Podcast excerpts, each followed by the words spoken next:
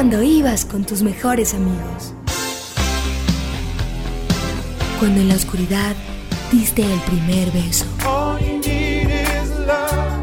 Cuando tus sueños se hicieron realidad. Cuando se apaga la luz y te das cuenta que en el cine todo puede pasar. En el cine, el programa donde escuchamos lo que hay que ver. Conducen Santiago Gutiérrez y Samuel Castro.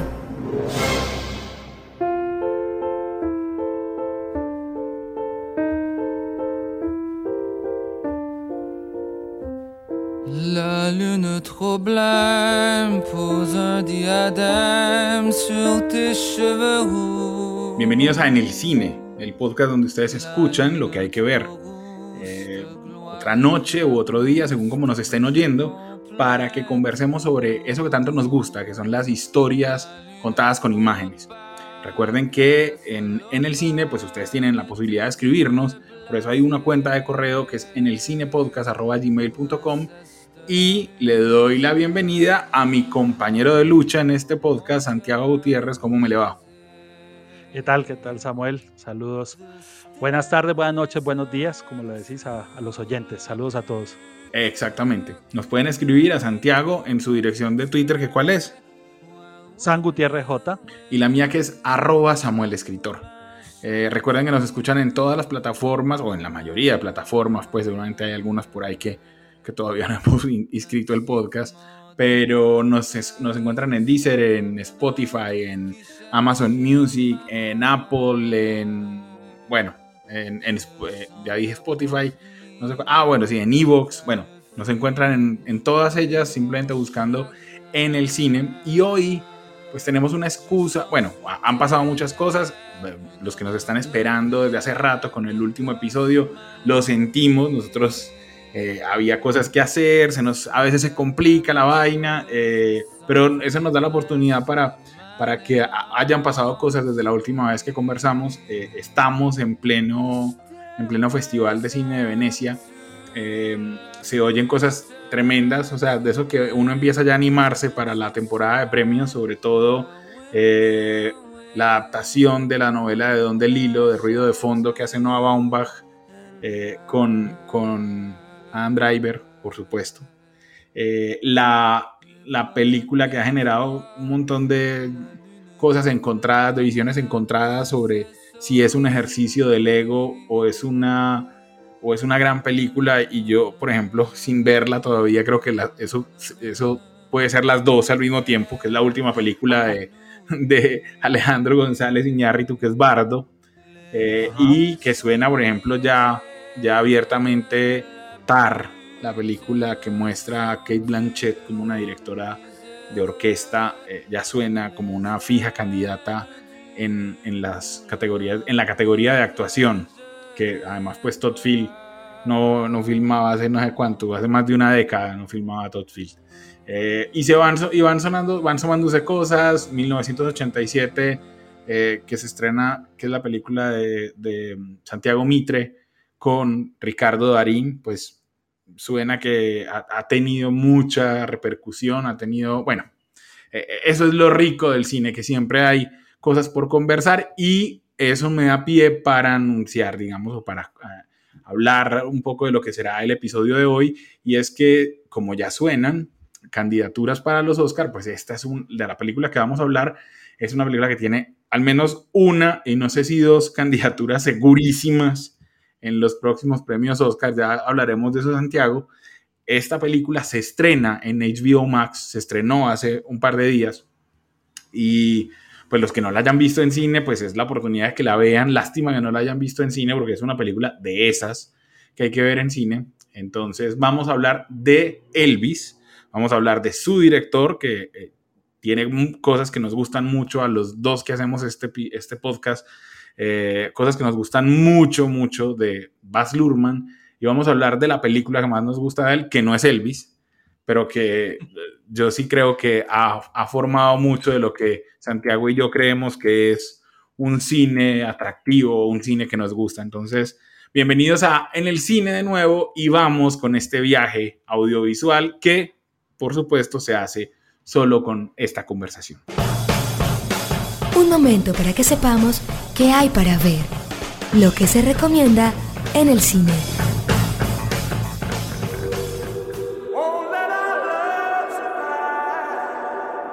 Are some who'd make me out to be the villain of this here story. Let's don't let a good thing die.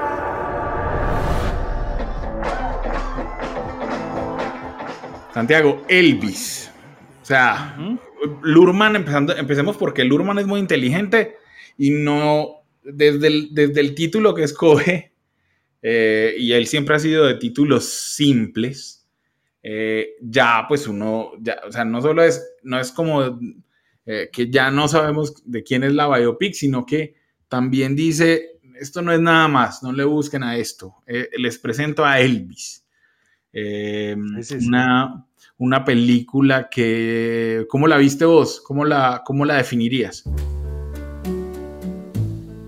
Muy Lorman, evidentemente, tiene marcas de estilo de, de autor que creo que Baz Luhrmann demuestra de nuevo que sigue siendo uno de los autores del cine contemporáneo, con esos elementos de siempre, música, teatralidad, un montaje audiovisual frenético y, como siempre, que nunca te aburre. Incluso para alguna gente siento que puede ser too much, muy llenadora, porque, pero ese es el cine de, de Baz Luhrmann es un cine frenético que no, no, te deja, digamos, eh, detenerte y, que te llena de, sensaciones estéticas eh, eh, la propuesta. Inicialmente la definiría de esa manera, Moy Lurman, con sus grandes virtudes, pero también con algunos vacíos y creo que vamos a estar de acuerdo, pero sin duda alguna tiene la marca de estilo que te lleva a decir que esta historia, este personaje en manos de otro director, hubiera sido otra propuesta totalmente diferente. Total, total. Estamos muy de acuerdo en muchas cosas. Dos horas 40 minutos que no se sienten.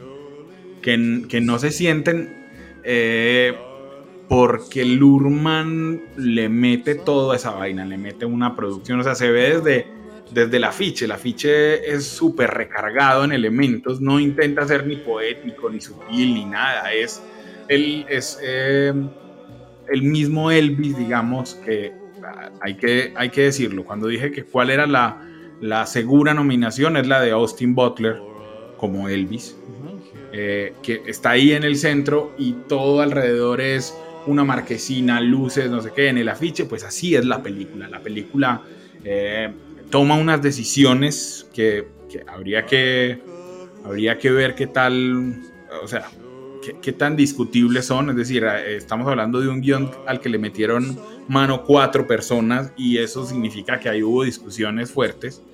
El guion lo, lo firma el mismo Lurman.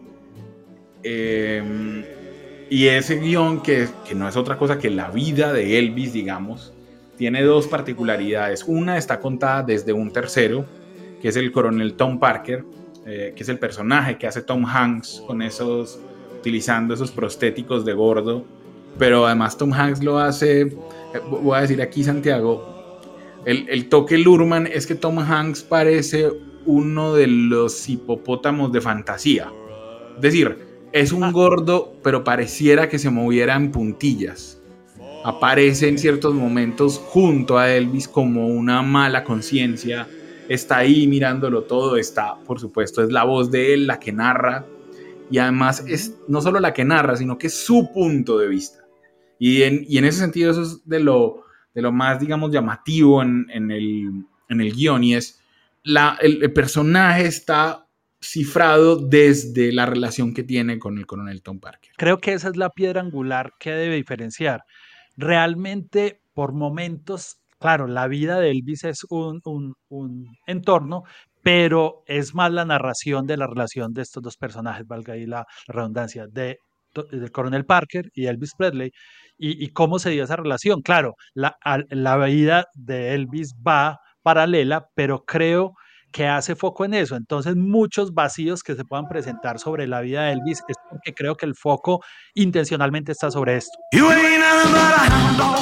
A decir, no es solo la relación, sino que también es el, la visión de Parker con respecto a sí mismo. Es decir, em, ellos se ven así, eh, Parker se ve a sí mismo no como un explotador, como lo que mucha de la, de la gente que vea la película pensará que es, sino como un tipo que, como un, un solitario que encontró a otro y que, y que le ayuda.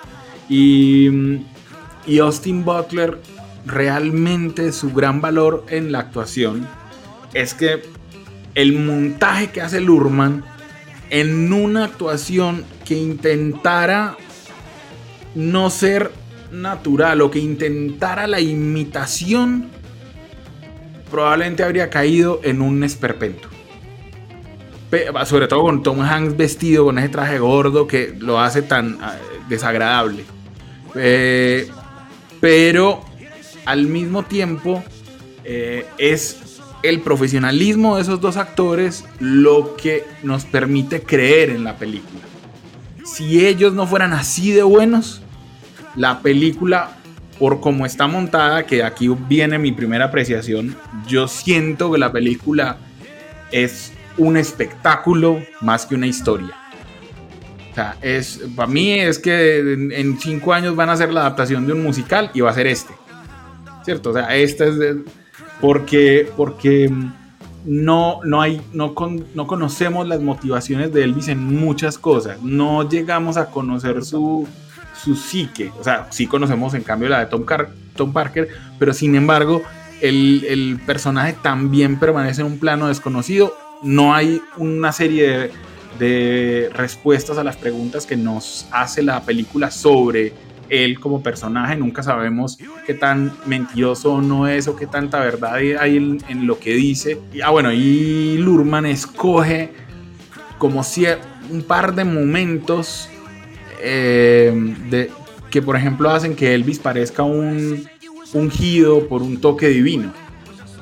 no, no, entendemos su talento, eh, sino que es como si fuera un... Y además lo, lo utiliza, además lo, eh, hace, yo no sé si esa historia sea real, pero cuenta que Elvis le gustaba leer los cómics de Flash, entonces en algún momento me parece que Elvis queda pintado como un superhéroe, como un man con un poder. No sé qué piensas vos. Sí, él cierra incluso con ese texto. Creo que de alguna manera la admiración extrema del director o del guion hacia Elvis lo termina convirtiendo en un personaje unidimensional. Me parece muy interesante la visión que das de que no, que es la película es tan superficial como es un espectáculo de luces, como la marquesina en Las Vegas. Pero sí, todo, todo esa pirotecnia alrededor y toda esa admiración por Elvis que, que no lo vemos desencajado, es un personaje absolutamente unidimensional. Los personajes que giran al lado tampoco tienen. Priscila, el papá, el conflicto de la mamá es ahí como una anécdota. Eh, hace un poco superficial la película. Puede ser la película más respetuosa con Elvis que yo he visto en mucho tiempo. Porque supuestamente el Elvis gordo y el Elvis decadente de la última época eh, o sea, así como exagera con la gordura del coronel Parker, eh, no, pues Butler se sigue viendo bien hasta el final, sudando, no sé qué. Incluso en la película termina con imágenes reales de Elvis. Y las que escoge son en las que mejor se ve.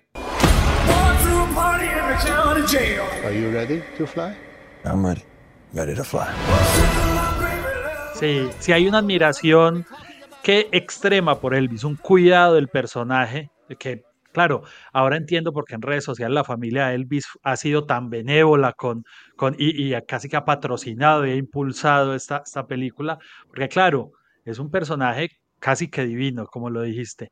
Eh, esto hace que, que me lleve que se embelece la película con el personaje por momentos y creo que hay momentos largos que, que, que, se detiene demasiado y, y parte de ese de ese enamoramiento que no sé si el director o el guionista tiene hacia el personaje que nos quiere transmitir. Siento que la película pudo haber sido mucho más puntual y hubiera tenido la misma contundencia, pero hay un embelezamiento en, en algunos momentos.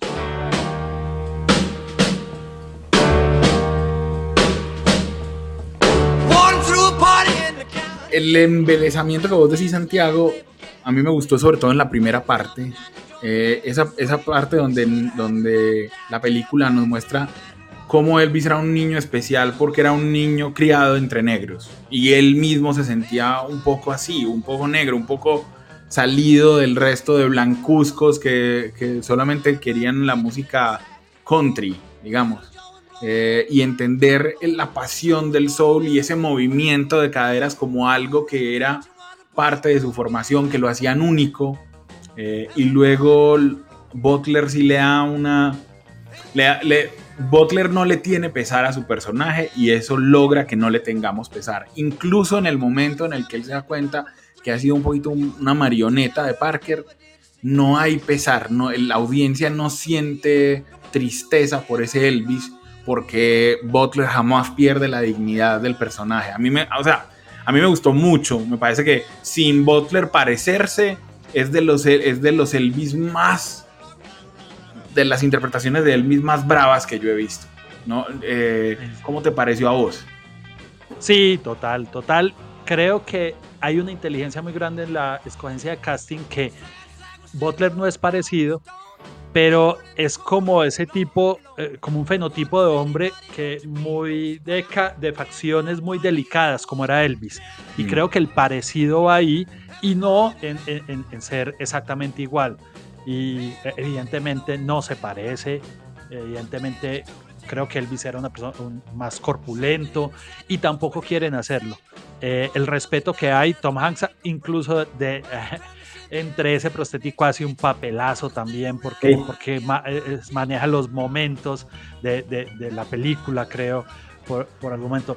Creo que el, eh, lo que dijimos es una pieza de entretenimiento tremenda, con personajes muy superficiales, hay que decirlo, pero una película que te entretiene permanentemente, que, que, no te deja caer. Con, la música, con la gráfica, con los planos, con, en fin, con el espectáculo. Exacto, es una, piensen en un espectáculo en el que cambian eh, la iluminación en un teatro para acentuar el cambio de, acto o, y así está manejada la fotografía que hace Mandy Walker. Eh, hay, momentos específicos, recuerden que Mandy Walker eh, ha trabajado con, con Baz Luhrmann varias veces, ella, es decir, ella había trabajado en Australia, ella fue la que filmó ese comercial del que hablaremos de, del Chanel número 5, que fue el comercial más costoso de la historia, que dirigió Baz Luhrmann, eh, la que hizo la, fotografía de Mulan, y aquí me parece que hace, hace eso. Eh, cada, cada escena tiene una, una manera de presentarse que probablemente no tengan coherencia entre sí, pero que funciona para darle el carácter a ese momento específico. Eh, lo que vos decías, hay unos vacíos bravos, como cuando, como cuando Elvis se va al ejército, eh, es decir, los años justamente posteriores eh, en los que él se pierde un poco, pero, pero Lurman lo maneja bien porque esas elipsis son justamente las que vos te aguantás en un espectáculo entre canción y canción, que es, que es a lo que yo termino eh, digamos, pensando que está dirigido esto. Esto es como, miren, esta es mi visión, mi visión de Elvis. Después la van a ver en teatro, eh, aquí está en la banda sonora, eh, y funciona. Elvis creo que tiene muchas posibilidades en muchas categorías, en diseño de producción, en la misma fotografía, en dirección. bueno, yo, yo creo que va a ser una de las grandes, de los grandes títulos que va a estar en la próxima ceremonia de los Oscar.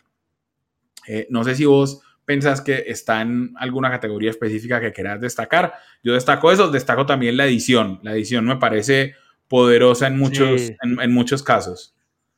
El montaje, el montaje eh, es, digamos, maneja los ritmos y va con la música y la música se ve como es otra marca de estilo, digamos, de, de Buzz Luhrmann. Eh, esperemos, creo que las categorías están. Yo meto la ficha también para las dos actuaciones, porque de resto eh, fueron casi que extras las otras actuaciones, hay que decirlo, pero creo que es la, la intencionalidad de la película. Quienes quieran ir a conocer la vida de Elvis realmente, sus conflictos, sus motivaciones, creo que no es esta, le quedará debiendo y tendrán que esperar otra visión un poco. Esta es espectáculo puro. Bueno, con esta visión, con este análisis, pues eh, de todas maneras queda ahí, la pueden ver en HBO Max en este momento y vamos a hablar un poco de todas esas, hemos dicho, marcas de estilo, marcas de estilo. Bueno, ¿de dónde vienen esas marcas de estilo y por qué hablamos de Baz Luhrmann? Es lo que trataremos de explicar a continuación. Fellini, Spielberg, Bergman, Norton, Lucas, Fincher, Cruz, Bardem, los protagonistas en el cine.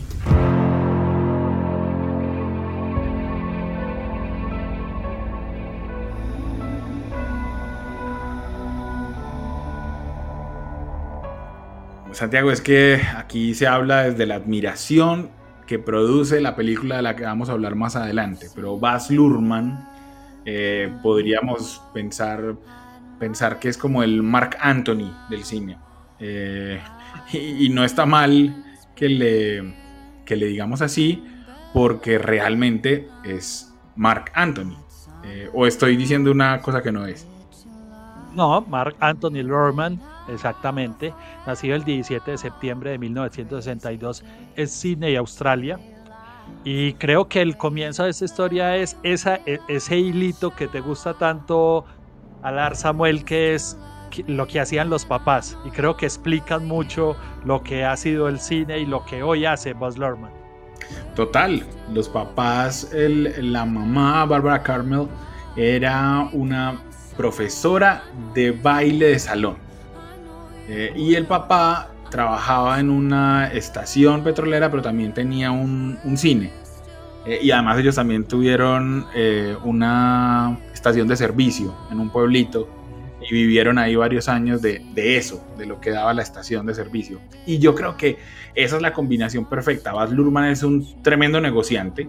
Es decir, yo creo que su ambición es que lo vean mucho, que, que su cine sea visto. Y para hacerlo él no, no, llama concesiones a lo que otros sí la llamarían. Él quiere hacer un cine comercial. O sea, yo lo, que pensaba es, eh, ¿por qué Tom Cruise? Porque Tom Cruise le aseguraba, le aseguraba que la gente fuera a ver y también le aseguraba que no importara qué actor escogiera de Elvis. Eso le permitía, es, perdón, tenés razón, Tom Hanks, disculpa. Eh, Tom Hanks en el papel del coronel. Entonces, Lurman hace, hace lo que sea por ver, por, porque lo vean. Eh, y, digamos que empieza en la actuación, en la televisión australiana, y con, con, un éxito más o menos mediano, pero lo que logra en la actuación de una, en algún momento, arma una compañía de teatro. Y con esa compañía de teatro, eh, arma también su, primer, su primera obra corta. La obra corta que se llamaba Strictly Ballroom es la que él convertiría después en su primera película. Y te voy a decir, Santiago, es de lo más difícil de conseguir Strictly Ballroom eh, hoy. O sea, yo la vi y puedo decir aquí que la vi en un Premier Caracol. O sea, fue una película ah, que la vi en televisión. Era una versión de Betty la Fea antes de Betty la Fea. Yo no sé si aquí estoy arriesgando, si Fernando Gaitán la vio, pero era una mujer con gafas, no sé qué, que se metía a bailar eh, a, las competencias de baile de salón, que nadie le paraba bolas y que en algún momento se transformaba físicamente y entonces ya se ponía más interesante la cosa y lograban ser importantes en el baile de salón y, y estaba todo lo de Lurman lo usual de ese montaje teatral, esa manera de, concebir la escena como una puesta en... Eh, bueno, es que solamente recordemos que la primera, la primera, las primeras tres películas, él mismo las denominó como la trilogía de la cortina roja. Porque para él era eso, como pequeñas obras de teatro. Sí es, y, y una cosa es que tenga este éxito y salte a meterse a nada más y nada menos que Shakespeare en una versión absolutamente contemporánea, eh, arriesgada eh, de una obra clásica. Eh, hay que decir que Romeo y lo puso porque recuerdo, por ejemplo, que el Festival de Berlín lo acogió, la banda sonora fue un exitazo tremendo. En los BAFTA el joven y medio Nobel Lorman vence a James Cameron, eh, Mm. que era el favorito de aquel año por Titanic. Eh, entonces, digamos, eh, no le tiene miedo a los riesgos, porque una cosa es su segunda película sea hacer una adaptación de Shakespeare, es, es a otro nivel, siendo además australiano, en fin, con todo esto. Esto le dio un poco de espalda para terminar esa trilogía que decís con una película que creo que es la que marca eh, sus principios como autor, al menos para la audiencia. Mm, Creo que los tenía claros, pero aquí la audiencia conoce de qué se trata el cine de Baz Luhrmann. Sí, eh, ¿crees que hablemos de ella ya o que le hagamos, o sea, que sea la sección de cierre para contar todas las historias de Mulan Rouge? Sigamos, sigamos, sigamos para Hágale, de- sigamos entonces. Eso, Dale, dale. Entonces, hace Mulan Rouge, que Mulan Sí. Rouge es un tremendo éxito. Eh. La película es del 2001, yo ahorita vamos a hablar de ella, digamos como en, en detalle, pero la película ganó dos premios Oscar y, y en ese momento, en el 2001, Baz Luhrmann estaba en el curubito. O sea, era el gran Baz Luhrmann. Y entonces no se podrá decir que no es arriesgado, porque Luhrmann decide que la siguiente etapa de su carrera iba a ser épica. Y la épica, la cosa gigante, que ya, es- ya estamos hablando de eh, eh, proporciones enormes, casi lo mata, porque fue el intento de Luhrmann por contar eh, su visión sobre la construcción de Australia, sobre qué carajos era Australia como territorio. Y eso tuvo todos los problemas para hacerse. Yo me acuerdo que primero iba a ser Russell Crowe con Nicole Kidman, después Russell Crowe se bajó del asunto y entonces llegó Hugh Jackman. Eh, me acuerdo que tuvieron un problema por el uso de, extras que eran aborígenes, porque entonces eh, si la película era una ofensa a los pueblos indígenas de Australia o no. Eh, L- Luhrmann, digamos, trató de defenderse. Es que estamos hablando de que Mulan Rouge es del 2001 y él se demoró siete años en sacarla. Australia es del 2008. Y en, medio, pues, hizo el comercial de Chanel, que le dio plática a él, le dio plática a Nicole Kidman, por supuesto, a Rodrigo Santoro, que es la persona que estaba con él en ese comercial, que es el comercial más caro de la historia. Eh, pero, pero Lurman cae porque Australia no te- tenía demasiadas expectativas y, y- y aunque es una de las películas, eh, digamos, para los australianos de más taquilleras de todos los tiempos, su, Sí. su visión en el mundo no tuvo ese mismo éxito. Es decir, vos te acordás de... No, yo me acuerdo que hubo algunas críticas muy fuertes a Australia y yo me acuerdo que también cuando la vi sentí que era I see too much y con poco fondo. No, o, vos cómo lo recordás.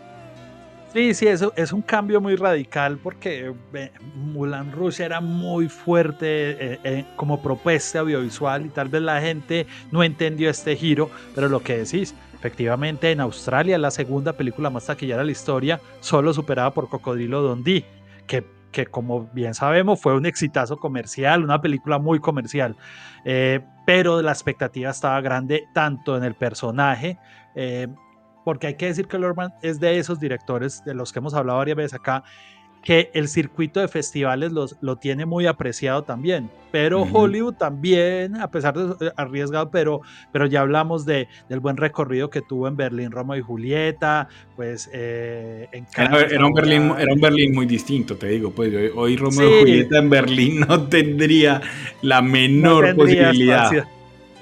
Pero ahora en Cannes lo aceptan, digamos, ahí, ahí, estrenó Sí. Elvis, había estrenado Mulan creo que también tuvo su recorrido, no sé. Eh, en fin, tiene, digamos, eso, y creo que este giro fue muy radical eh, y, y- y no se entendió. Creo que si es una película también que le, le sobra un metraje, pensaría yo a la distancia, pero creo que es una película que puede asentarse con la época. co- creo que puede tener un buen recorrido en el tiempo. Yo no la he vuelto a ver. Estuvo encajonada. Tal vez habría que darle una oportunidad, porque Mm. creo que estuvo encajonada en un momento de la carrera de Lorman equivocado y en un momento en el que el cine, el cine también busca otras cosas. Pero habla de que, que este señor hace lo que le da la gana, lo que, lo que el corazón le llama, digamos. Sí, y después seguramente hablaremos del mismo tema cuando nos toque hablar de, de Bardo y de Alejandro González Iñárritu, pero, pero a mí pues la ambición no es, no es para mí un defecto cuando se habla de un director de cine. A woman? Guests. We're not used to guests, that's what I was about to say. I am as capable as any man. You can't be serious. Bring the horse. Oh, this should be interesting. Eh, y si recordamos una de las películas que lo ha dicho en varias entrevistas, una de las películas que admira Baz Luhrmann es Fitzcarraldo. Eh, entonces ahí, ahí ya está, cuando un director admira a Fitzcarraldo, es que admira empresas casi imposibles y que no le importan. Lo que pasa es que él es consciente de cómo, de cómo es el mundo eh, del cine y por eso mira que para la siguiente película vuelve a llamar a Leo. Eh, no es, no es casual, ¿cierto? Y además coge un texto que es sagrado para los norteamericanos, que es el Gran Gatsby. Y, y, esa sí que es una película de Santiago que ha sido cada vez más valorizada, porque eh, tú en su momento, lo mismo, no era el momento del exceso del 2013, pero si hoy la vemos, creo que deberíamos opinar como opinaron los, los parientes de Francis Scott Fitzgerald. Y es que el Gran Gatsby de Lurman, siendo muy distinto a ese en el que actuó Robert Redford, eh, también lograba recoger el espíritu de la novela. Puede que no, puede que, puede que no, por supuesto, la, que no fuera fiel, digamos, al momento histórico, con esas fiestas, con la manera de encuadrarlas, con que no sonara música eh, correspondiente a la época, pero el, espíritu de lo que significaba Gatsby, de lo que significaba eh, un tipo hecho a sí mismo, que solamente quiere un poquito de amor, pero que, y que tiene que fingir un montón de cosas. Ah, ah, hermano, hoy la veo y digo, uff, es, es, lo logró, o sea, er, era lo que, lo que hay detrás en esa novela. Aquí es muy importante un personaje eh, en la vida de, que ya ha estado, pero aquí que es Catherine Martin, que es la, diseñadora de producción, y o sea que, que multiganadora del Oscar, que además es la esposa de Buzz Luhrmann. Aquí hace un trabajo con marcas como Prada y Tiffany para mostrar ese estilo de vida de Gatsby y, y, y digamos, sí, va más a la esencia y no le tiene miedo, lo que decías, meterse a un clásico americano, un texto sagrado, como no le tuvo miedo ahora meterse con un personaje sagrado para los norteamericanos como, como Elvis. Eh, fue, digamos, ha sido la película más taquillera de la filmografía de, de Buzz con 353 millones alrededor del mundo de dólares. Eh, y, y, creo que, que, fue otra, otra, otra gran eh, empresa cinematográfica, como por eso sus películas son tan espaciadas, eh, porque, porque requería meterse, digamos, en, en, esta historia muy ambiciosa desde el texto mismo. Sí, eh, después de eso se mete, bueno, íbamos a decir que hay que, hay que decir que de las películas de Lurman, uno siempre tiene que comprar la banda sonora, porque son unos discos ah. brutales, porque él le mete a la producción, porque como, como, como, él mismo hizo baile de salón, a él le importa mucho la música, que suene, que sea festiva, que la gente la quiera oír. Eh, este disco de Elvis es también fantástico. Mm, óiganlo. Eh, em, vamos a oír una canción de la película al final del, del episodio, por supuesto. Pero después la música es tan importante que por eso Lurman se mete a colaborar en una serie que está en Netflix, se pueden ver, que se llama The Get Down. Eh, yo me acuerdo de haber visto el primer capítulo y no haber visto más, era el nacimiento del del hip hop. Recuerdo que ese primer capítulo era muy Lurman.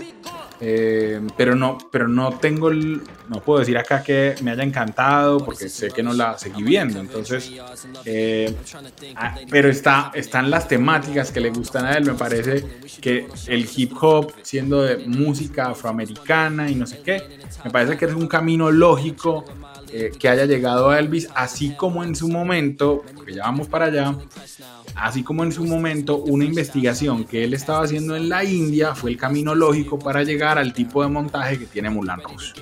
Eh, de Baz Luhrmann hay que decir que uno espera muchas cosas. Yo, yo sí quiero que algún día alguien se anime a darle la plata para hacer esa versión de Alejandro Magno que él quiso hacer con Leonardo DiCaprio, pero que justamente salió la de Oliver Stone con Colin Farrell y le dañó ahí la financiación porque nadie quería dos películas de Alejandro, eh, pero que sería, imagínate, el, sentido de, Baz Luhrmann haciendo la fastuosidad, digamos, del, del, gran emperador, del gran conquistador que fue Alejandro. O sea, yo me, me, babeo por lo que habría hecho Baz Luhrmann con esa historia.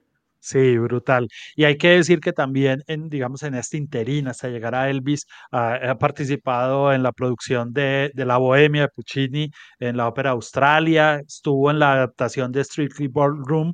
Por eso es lógico lo que hablábamos ahora, que Elvis se convierta en un musical internacional, porque Baz Luhrmann tiene abiertas las puertas de, de, en Australia, su país, pero también de Broadway, que, que, que lo sienten como muy suya también la narrativa. Hablemos de eso ya justamente, porque en Broadway, el, uno de los, de los mejores musicales que yo he visto en mi vida y de los mejores musicales de los últimos años es Moulin Rouge, que es la adaptación de esa película que a Santiago y a mí nos gusta tanto. Hello. My name's Forrest, Forrest Gump. You were afraid to be my dad. I didn't want to get into trouble. You talking to me? You talking to me?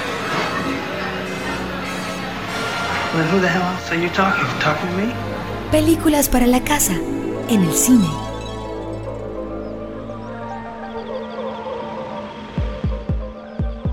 He entered a world where fantasy is real, where he could be anything he wanted, and where he would discover the most dangerous temptation of all. Come and get me, boys.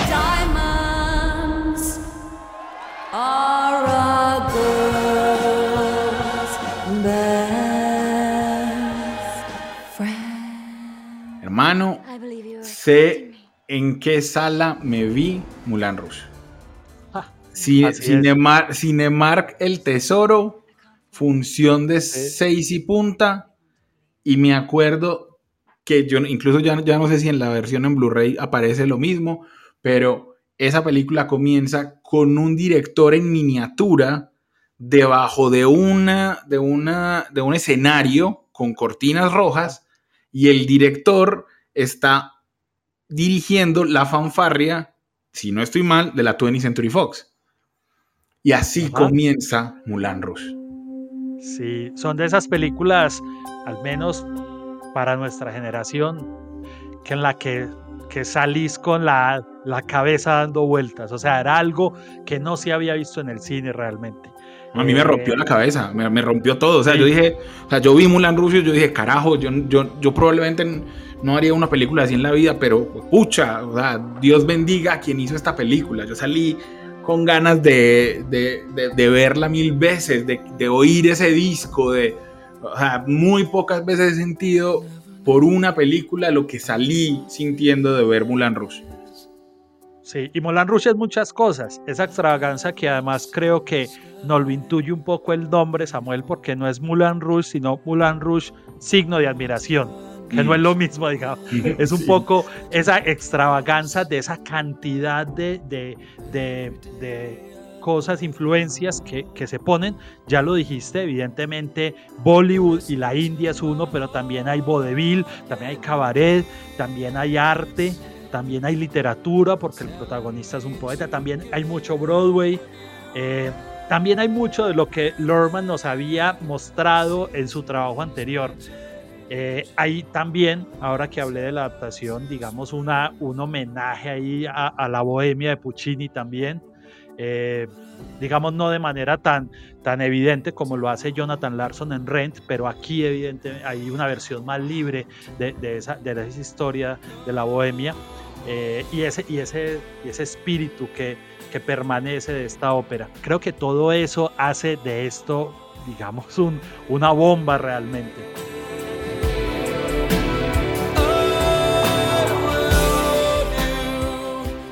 Quería agregar que son tres, digamos, óperas las, las que se juntan en Moulin Rouge. Vos ya dijiste la principal, que es la Bohemia, que, mm, que, está ahí pues claramente, pero también se juntan La Traviata, que es la versión en ópera de, La Dama de las Camelias de, Alejandro Dumas, que mm, justamente es esta cortesana, que en el caso nuestro es una bailarina en el Moulin Rouge, pero una cortesana, es decir, una prostituta fina, que se enamora y conoce el amor verdadero eh, y que termina pues con una enfermedad terminal. Eh, y la tercera que está ahí es Orfeo, de Offenbach, Orfeo en, el, inframundo, eh, que, está muy claro, digamos, que trae desde la muerte a su amada, Orfeo, y, bueno, no, sé si una película del 2001, Santiago estamos haciendo spoiler, pero, pero digamos que, que esas, tres, esas tres óperas se juntan ahí y no es casualidad, porque Mulan Rouge tiene eso, Mulan Rouge no es sutil, no pretende serlo, tiene ese dramatismo exagerado y ese uso de la música y cuando Lurman hizo la investigación en la India de, de Sueño de una noche de verano, realmente él entra a ver una película de Bollywood y dice, yo cómo carajos puedo hacer esto en Occidente, esto de que la gente esté cantando las canciones que ven en la película, que se mamen tres horas y media y estén aquí contentos y danzando, o sea, ¿qué podría ser? Y es ahí cuando viene esa idea de hagamos una ópera, pero entonces con música pop, con música que todos conozcamos.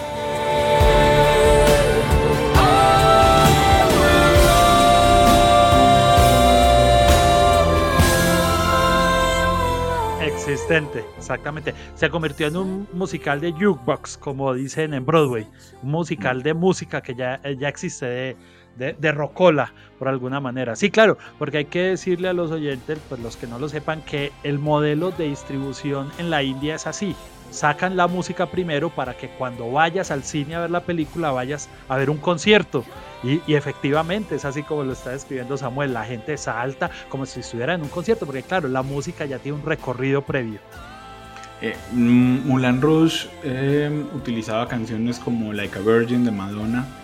Eh, Courtney Love hizo, hizo audición para ser Satin, que es el personaje principal que terminaría siendo Nicole Kidman. Y creo que en esas conversaciones Lurman la convence, la convence para que le diera los derechos de Smell Like Teen Spirit, que también suena en la película en una versión.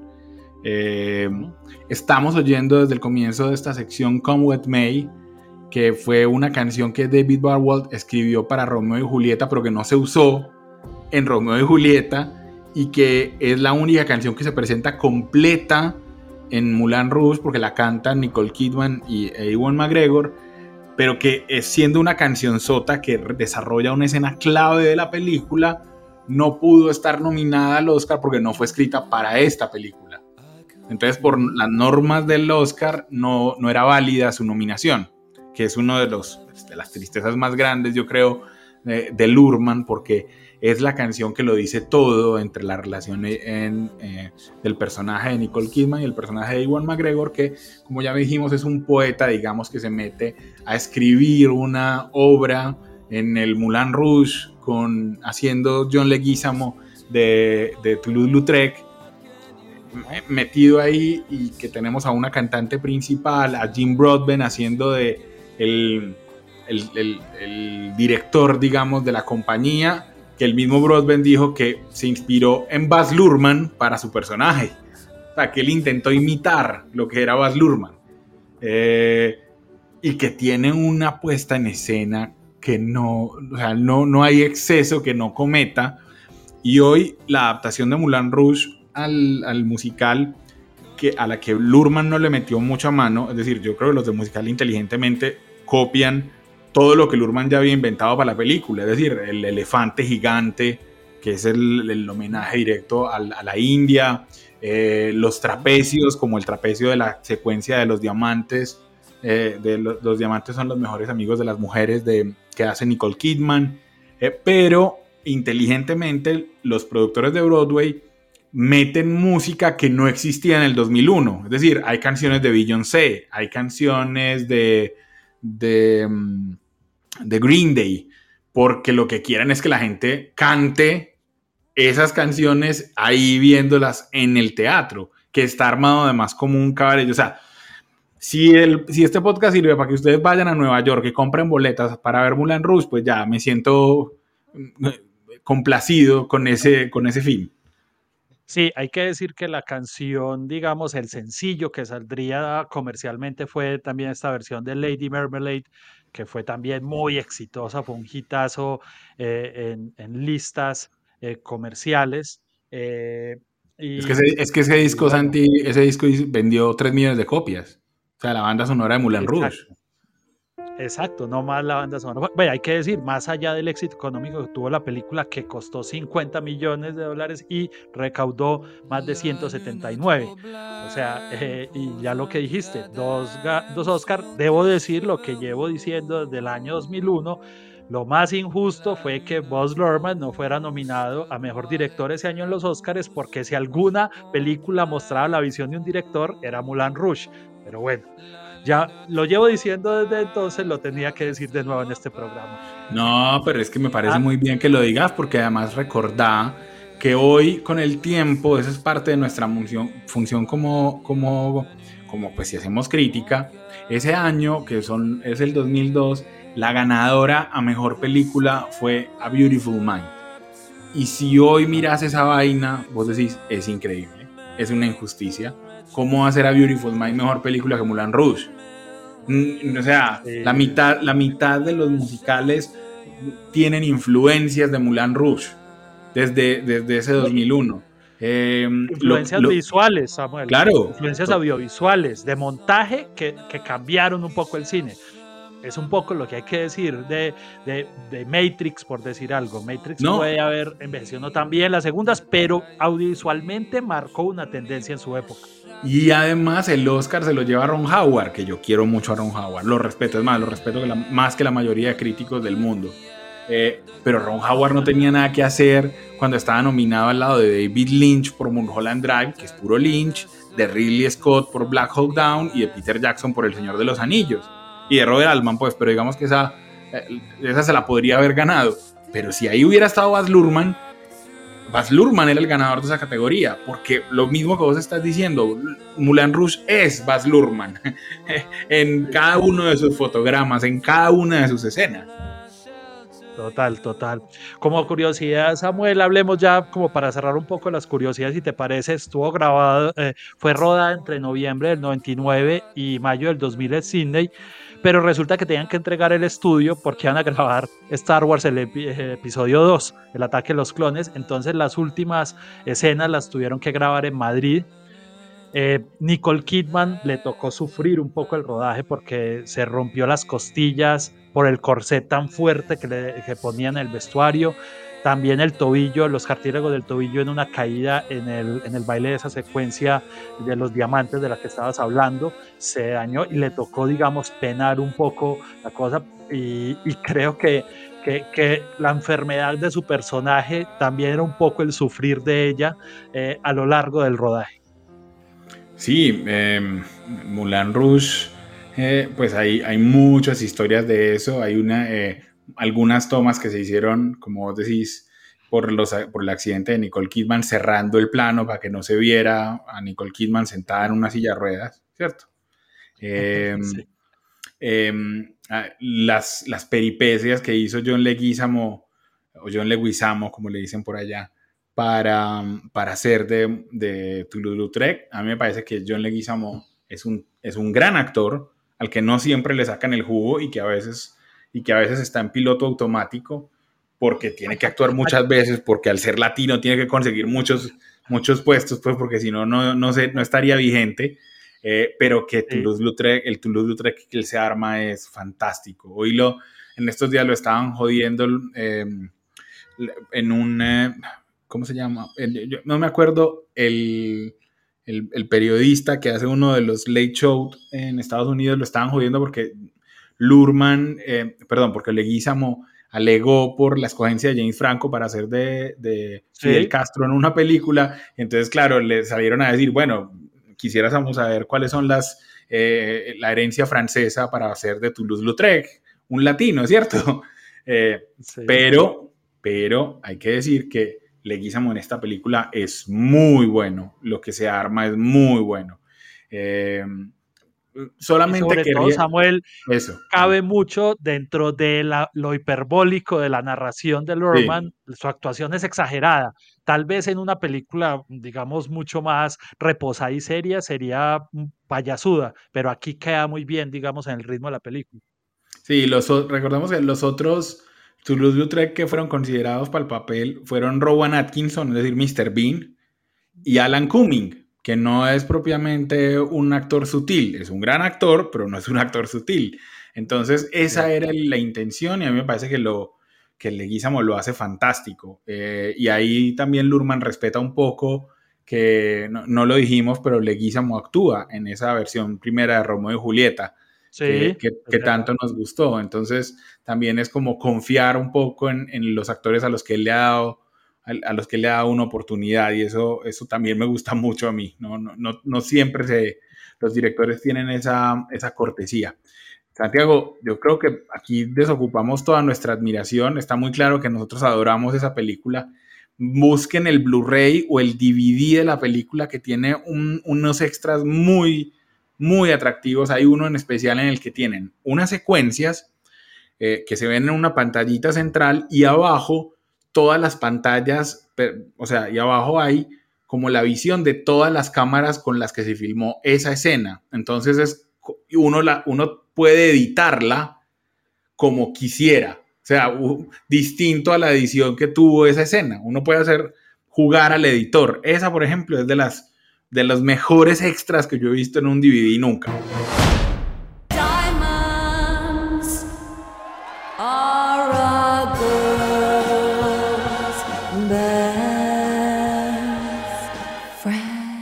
Terminamos, Santiago, con una canción, eh, con una canción que eh, cantan Elvis Presley y Stuart Price, una canción que no, es, no era como la obvia, digamos, pero que me parece que eh, justamente por eso hay que um, agradecer a Baz Luhrmann también, porque en ese disco que armó de la banda sonora hay canciones que no son tan conocidas para nosotros, probablemente para los gringos sí, pero no son las decisiones obvias. Y justamente por eso vamos a terminar con I Got a Feeling in My Body, que, de Elvis Presley y Stuart Price, que suena en la banda sonora de Elvis. Y esperamos que se animen a ver la película y que nos acompañen en el próximo episodio de En el Cine.